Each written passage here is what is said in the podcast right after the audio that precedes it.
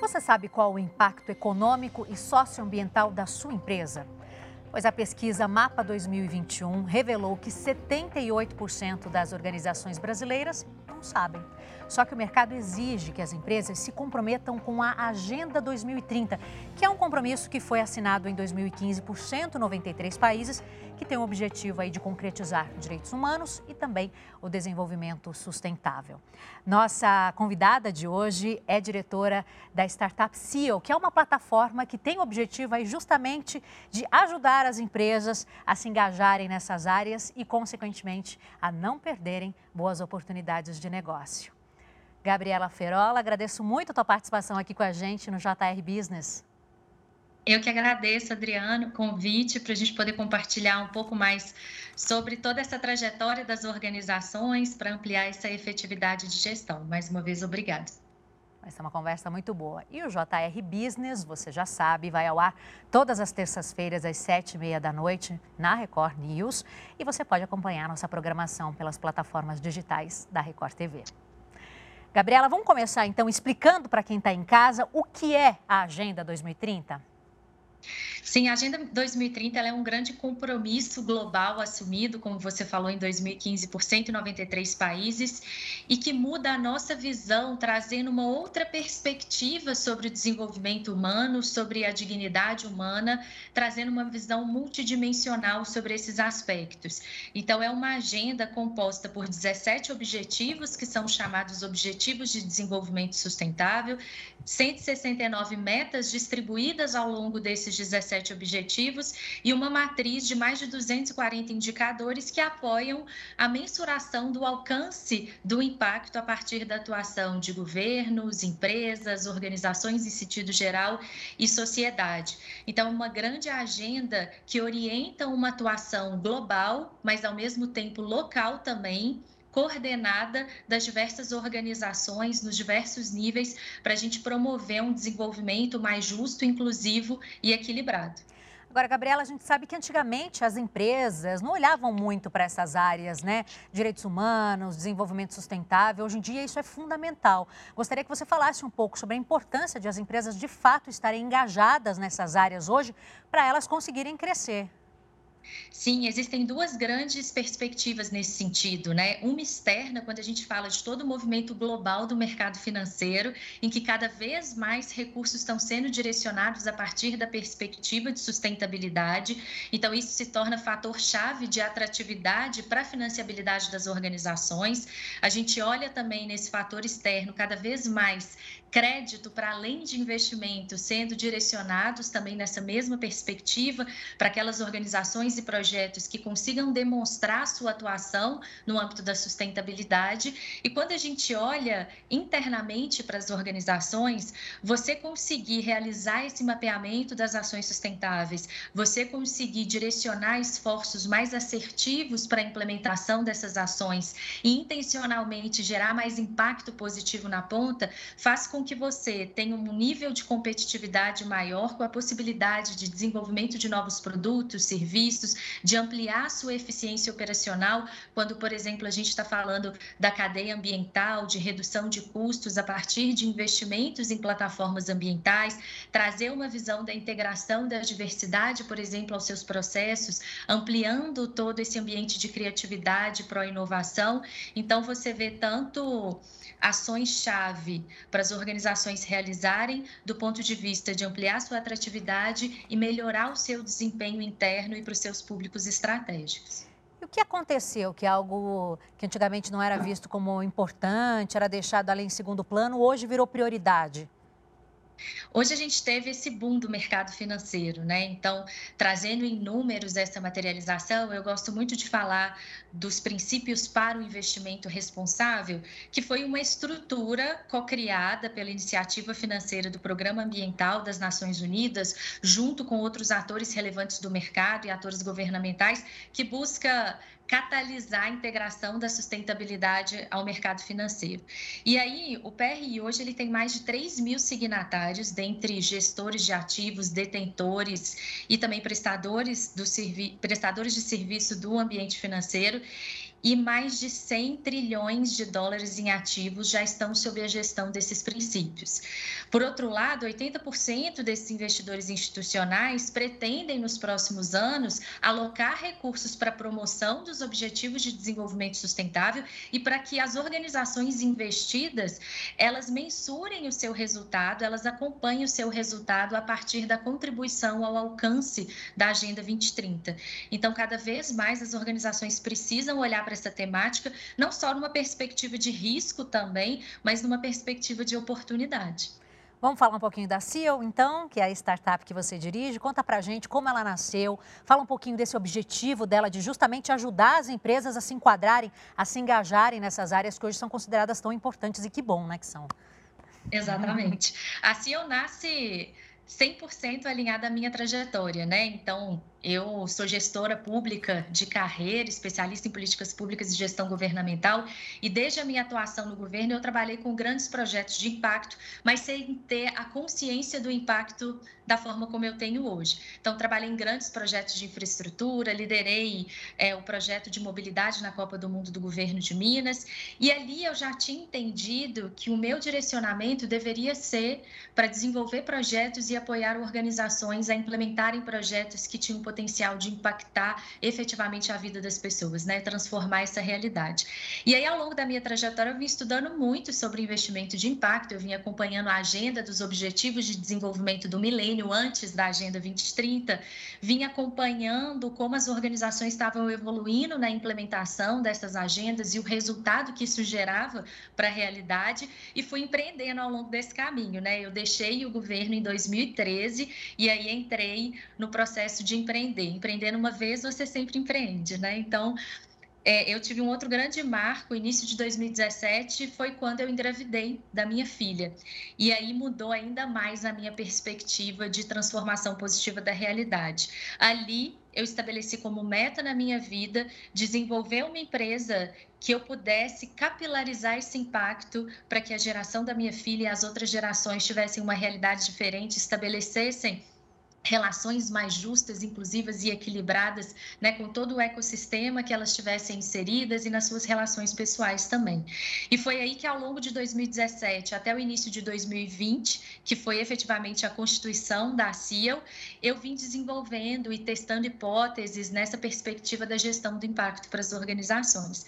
E aí, em janeiro de 2020, nasce a CIEL com o grande propósito de apoiar o fortalecimento do legado das organizações mediante uma gestão de impacto inovadora e efetiva. Vocês, inclusive, acabam de lançar uma plataforma né, para ajudar as empresas justamente a saírem do escuro. Né? Conta para a gente como é que funciona essa plataforma. Isso, nós lançamos a plataforma CEO Intelligence. Ela tem o grande propósito de democratizar o acesso à gestão do impacto para as organizações. Porque olhando para a trajetória, a implementação dessa agenda para as grandes organizações já é muito desafiadora. Imagina para as micro, pequenas e médias organizações nessa jornada, né, que possuem jornadas diferentes, desafios diferentes e que já lutam dia a dia, né, para garantir a sua sobrevivência, para conseguir crédito, enfim, para realizar toda a sua operação. Então, a CIA, o Intelligence, ela apoia de ponta a ponta o empreendedor a entender em quais metas da Agenda 2030, para quais temáticas da sustentabilidade ele contribui mais, qual a visão dos seus públicos estratégicos sobre essa contribuição também, e ela vai permitir que as organizações gerenciem os seus indicadores de impacto no sistema, mas ao mesmo tempo ela tem uma inteligência que a partir de todo esse desenvolvimento das temáticas principais, da seleção das temáticas principais, ela já apresenta uma série de indicadores que seriam relevantes para aquela organização acompanhar dentro dentro do sistema, a partir da sua estratégia, a partir de protocolos nacionais e internacionais, tanto para sustentabilidade quanto para investimentos responsáveis. E no final, ela consegue imputar esses dados, ela consegue acompanhar suas metas, ela consegue se comparar com organizações do mesmo setor do Brasil e no final ela consegue gerar relatórios que vão comunicar melhor para os seus públicos, principalmente para o mercado, como ela avança com essa agenda de sustentabilidade. Nossa, muito interessante, Gabriela. E tudo isso de forma digital ou existe um contato, um primeiro contato ali presencial, em que é feita uma conversa para entender todas as, as demandas dessa empresa? Porque do jeito que você está me falando, tudo que resolve ali de forma digital. Isso, exatamente. É 100% digital. A ideia é que a, a organização trace essa experiência sozinha dentro do sistema. Claro que a gente tem né, toda a equipe de suporte da CIO também, e a gente tem a possibilidade de trabalhar de forma mais próxima com as organizações, numa perspectiva de consultoria, mas a proposta é que as organizações entrem e percorram toda essa jornada sozinhas, em conjunto com seus stakeholders. E o que você percebe que é o, o, ponto de maior preocupação das empresas que estão começando, ou a maior dificuldade, de repente uma dificuldade em comum de pequenas e médias empresas? Porque eu imagino que empresas de grande porte já venham, já, já comecem com, com condições de se prepararem bem, inclusive para essa área. Agora, como você falou, destacou bem as dificuldades das micro e pequenas empresas, conta para a gente o que, que você percebe aí que é o calcanhar de Aquiles dessas empresas. O primeiro é a priorização né, daquilo que é relevante para a organização no que diz respeito ao eixo ambiental, social e de governança. E quando a gente fala governança também, a gente fala do eixo econômico. É, para além disso, quais são os protocolos que eu preciso atender, porque eu já tenho uma série de legislações, quais outros protocolos que eu preciso atender para conseguir reportar melhor as ações, para eu conseguir mensurar. Então, essa multiplicidade de indicadores, diretrizes, de parâmetros para avaliar as organizações, para elas conseguirem comunicar o seu impacto, esses são grandes desafios postos para todas as organizações, principalmente para as micro, pequenas e médias organizações. E aí, tudo isso faz com que a organização sem essa priorização e sem essa assertividade no cumprimento dos protocolos, tem uma visão pouco clara e unificada dos seus impactos, ela não consiga reportar com tanta eficiência e assertividade as ações que ela já realiza, porque as organizações já realizam muitas ações no âmbito da sustentabilidade e muitas vezes elas não conseguem comunicar isso de forma assertiva para o mercado e principalmente elas não conseguem ou têm muita dificuldade de acessar as oportunidades financeiras disponíveis. Você falou em indicadores de impacto, né? Conta pra gente, explica pra gente melhor o que significam, o que são esses indicadores. Quando a gente fala de indicadores no geral, a gente está falando de referências tanto quantitativas quanto qualitativas que vão mostrar se a organização está ou não alcançando seus objetivos. E aí, quando a gente transpõe isso para o impacto, a gente está falando de indicadores dessas mesmas referências quantitativas e qualitativas que conseguem mostrar a transformação social realizada pela organização, pelo negócio a partir da sua atuação em determinadas realidades. Quando a gente fala transformação, a gente está falando da transformação nos três eixos da sustentabilidade e realidades pode ser a transformação num ecossistema, numa comunidade, na sociedade em geral, em uma pessoa, em um grupo. Então, esse indicador de impacto consegue explicitar essa transformação gerada pela organização. Lendo um pouquinho mais sobre esse assunto, a gente sempre encontra encontra a sigla ESG. Explica para a gente o que ela significa, Gabriela. A sigla ESG, ela significa os três pilares da sustentabilidade, que a gente já trabalha tradicionalmente. Então, você tem o pilar ambiental, social e de governança. Governança, a gente entende também o pilar econômico. E esse termo foi desenvolvido para que a gente conseguisse também, no âmbito do mercado financeiro, capilarizar essa agenda, e foi o que aconteceu. Então, quando a gente olha, por exemplo, para o eixo de governança, a gente está falando de todas as ações que as organizações implementam no âmbito da governança corporativa, gestão de compliance, toda a visão da gestão de compliance de conformidade legal também é um exemplo. É, a gente está falando da cadeia de fornecedores, né, como a gente traz essa visão de qualificação da cadeia de fornecedores a partir de critérios socioambientais.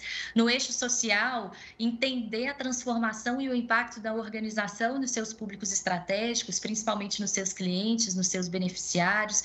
A gente fala da integração da diversidade aos processos organizacionais, a gente fala da saúde e segurança do trabalhador. E no eixo ambiental, alguns exemplos, a gente trabalha toda a cadeia de resíduos, é, gestão de recursos energéticos, hídricos, gestão da biodiversidade e gestão das emissões de gases do efeito estufa.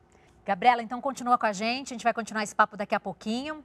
Você que está em casa, não saia daí. Daqui a pouquinho, depois do intervalo, a gente volta a conversar com a Gabriela mais sobre a Agenda 2030 e sobre a importância das práticas ESG. Não saia daí. JR Business está de volta. A gente volta a conversar com a nossa convidada de hoje, que é a diretora da Startup CEO, a Gabriela Ferola. Gabriela, a gente conversando aí no bloco anterior, dá para entender que esse é um negócio muito promissor. Qual a importância de novos empresários já olharem para esse caminho é, socioambiental já a partir do nascimento da sua empresa? Todo esse movimento de sustentabilidade, que muitas vezes a gente olha né, no sentido de adequação das organizações, no sentido de risco, ele é uma grande oportunidade para que empresários desenvolvam novos produtos e serviços já dentro da cadeia de sustentabilidade ou negócios específicos que têm já na sua missão endereçar uma questão socioambiental, trazendo essa inovação em produtos e serviços para sustentabilidade.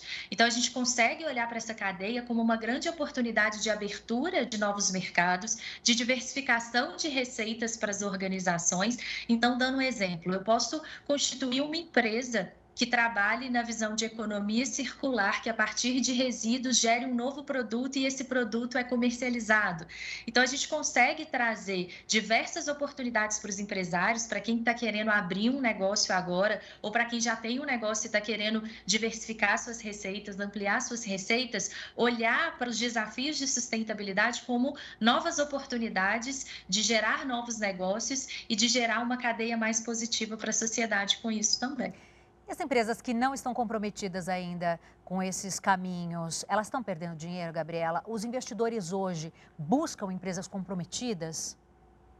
Sim, cada vez mais. E o que a gente escuta muito dentro da nossa rede é: tem recurso disponível, faltam organizações e projetos qualificados para receberem esses recursos. Por isso que esse processo da gestão do impacto é tão importante, né? Você organizar a sua estrutura gerencial para entender o impacto do seu projeto, da sua organização e comunicar isso para conseguir capturar essas oportunidades financeiras. Mas quando a gente olha é, na perspectiva da organização internamente, cada vez mais não só os investidores, mas os próprios consumidores e propriamente a sociedade vão pressionar essa organização para que ela adote práticas mais responsáveis, tanto do ponto de vista das pessoas quanto do ponto de vista do meio ambiente, e cada vez mais essas organizações serão excluídas dos processos, caso elas não se adequem, caso elas não trabalhem a sustentabilidade não só na sua cadeia operacional, mas na sua cadeia estratégica também. E o que é o mapa de transformação? Uma dúvida que a gente tem é, uh, empresas de qualquer tamanho podem fazer arranjos aí financeiros para poder vender o seu peixe para o mercado? Sim, no mapa de transformação, dentro da nossa plataforma, ele traz uma visão de você conseguir mostrar quais os seus impactos de curto, médio e longo prazo. Então, quando a gente olha para qualquer negócio, ele tem um modelo de gerar valor ele tem um modelo de gerar resultado. Então, você tem os seus objetivos, você tem as fontes financiadoras, geradoras de receita, você tem problemas ou oportunidades que você endereça, você tem soluções para poder endereçar esses problemas ou para poder abraçar essas oportunidades, atividades que você executa para poder desenvolver essas soluções e os resultados que você gera com as métricas que você utiliza também para conseguir verificar esses resultados. Quando a gente traz o mapa de transformação, a gente acrescenta algumas colunas nessa visão de geração de valor das organizações, que são os resultados de impacto de curto, médio e longo prazo, e a gente olha também para o legado no final dessa ponta.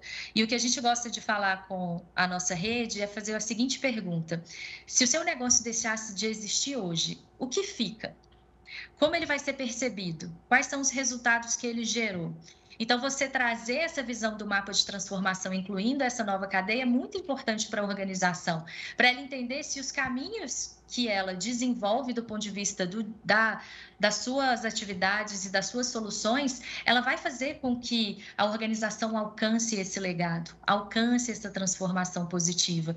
Então, na plataforma, as organizações conseguem desenhar passo a passo do que a gente chama de teoria da mudança, que é esse grande modelo lógico de geração de impacto para as organizações.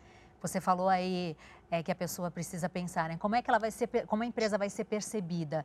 E essa é uma dúvida em relação à imagem que ela passa. Não adianta, eu imagino, que é a empresa se adequar e não mostrar que se adequou. Qual a importância da transparência e mostrar ali ao longo do processo tudo que está sendo feito para se adequar? A transparência é fundamental e como você colocou assim, é, as organizações já fazem muita coisa elas muitas vezes não comunicam. A gente tem uma dificuldade gigantesca de comunicar aquilo que a gente faz, porque muitas vezes a gente olha para esse processo e acredita que a gente não vai comunicar de forma assertiva.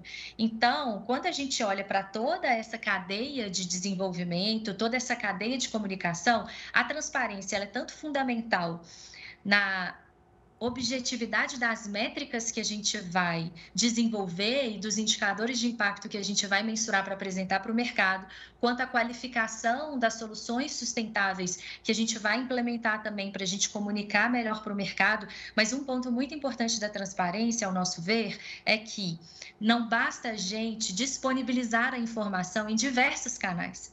É preciso que essa informação esteja traduzida para os públicos estratégicos, para que tanto os públicos internos e externos consigam realmente conhecer a organização, o que ela gera de positivo, muitas vezes o que ela gera de negativo também, porque é importante a gente reportar aquilo que a gente está gerando de negativo, os impactos negativos e as ações que a gente está tomando para superar esses desafios e traduzir essa informação, eu consigo chamar os meus públicos estratégicos, eu consigo chamar a sociedade para criar novas soluções que vão, em conjunto, superar esse desafio. A gente pode afirmar que no mundo dos negócios, né, o mundo moderno dos negócios, não tem mais espaço para empresas que não se comprometem com direitos humanos e desenvolvimento sustentável, Gabriela?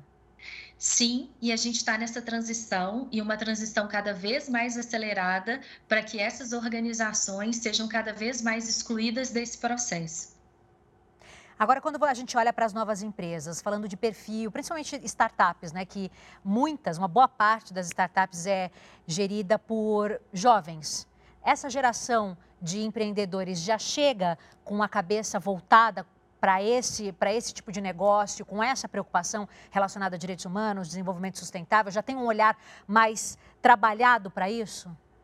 Com certeza, e já estão trabalhando os negócios focados nessa transformação.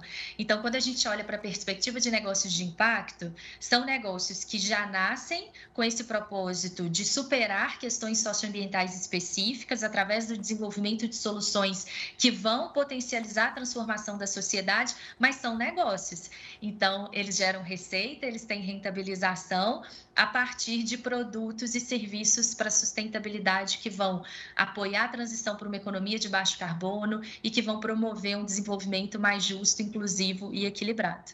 Quem pensa em empreender é, e está de olho, inclusive, nessas áreas que são tão importantes, estão sendo tão valorizadas hoje, o que, que você indica? Onde hoje é, tem espaço para investir? Eu acredito que a gente consiga investir em diversas frentes. Quando a gente olha para o eixo ambiental, por exemplo, talvez seja um caminho mais explícito né, das cadeias que a gente pode desenvolver. Então, a gente pode desenvolver negócios focados na geração de energia renovável, energia renovável, seja a partir de energia solar, ou seja a partir do processamento de resíduos. Eu posso criar negócios, como eu tinha pontuado, que a gente trabalhe o próprio resíduo para o desenvolvimento de um novo produto e serviço. Então, trazer essa visão de negócios dentro de uma economia circular, negócios que apoiem uma visão mais efetiva e uma gestão mais efetiva relacionada aos recursos hídricos, com soluções para cidades, por exemplo, para que a gente consiga reduzir os impactos né, de todo esse movimento climático nas cidades. Esse é, é, um bom norte também. E eu acho que uma temática extremamente relevante do ponto de vista social é como a gente desenvolve negócios que consigam integrar mais a diversidade para as próprias organizações, integrar mais a importância da diversidade para a sociedade. Então, são áreas que eu apostaria nesse sentido para o desenvolvimento de um negócio de impacto. Não vou finalizar nossa entrevista antes de perguntar para você sobre a avaliação que você faz em relação à CEO. Crescimento, perspectiva aí para o próximo ano? Sim, nós iniciamos esse ano um movimento de expansão para a África do Sul, pensando muito no nosso legado mesmo, né, da gente conseguir trabalhar o desenvolvimento de outras localidades que precisam tanto quanto a gente, né, de, desse suporte, desse apoio. Então, em agosto desse ano, a gente já avançou com a nossa expansão para a África do Sul. A nossa plataforma ela tem uma perspectiva global, então ela já foi lançada em três idiomas, em português, inglês e espanhol. Como ela trabalha protocolos internacionais nessa linguagem, não só da Agenda 2030, mas de outros protocolos, a gente consegue ter essa capilaridade né, de crescimento global.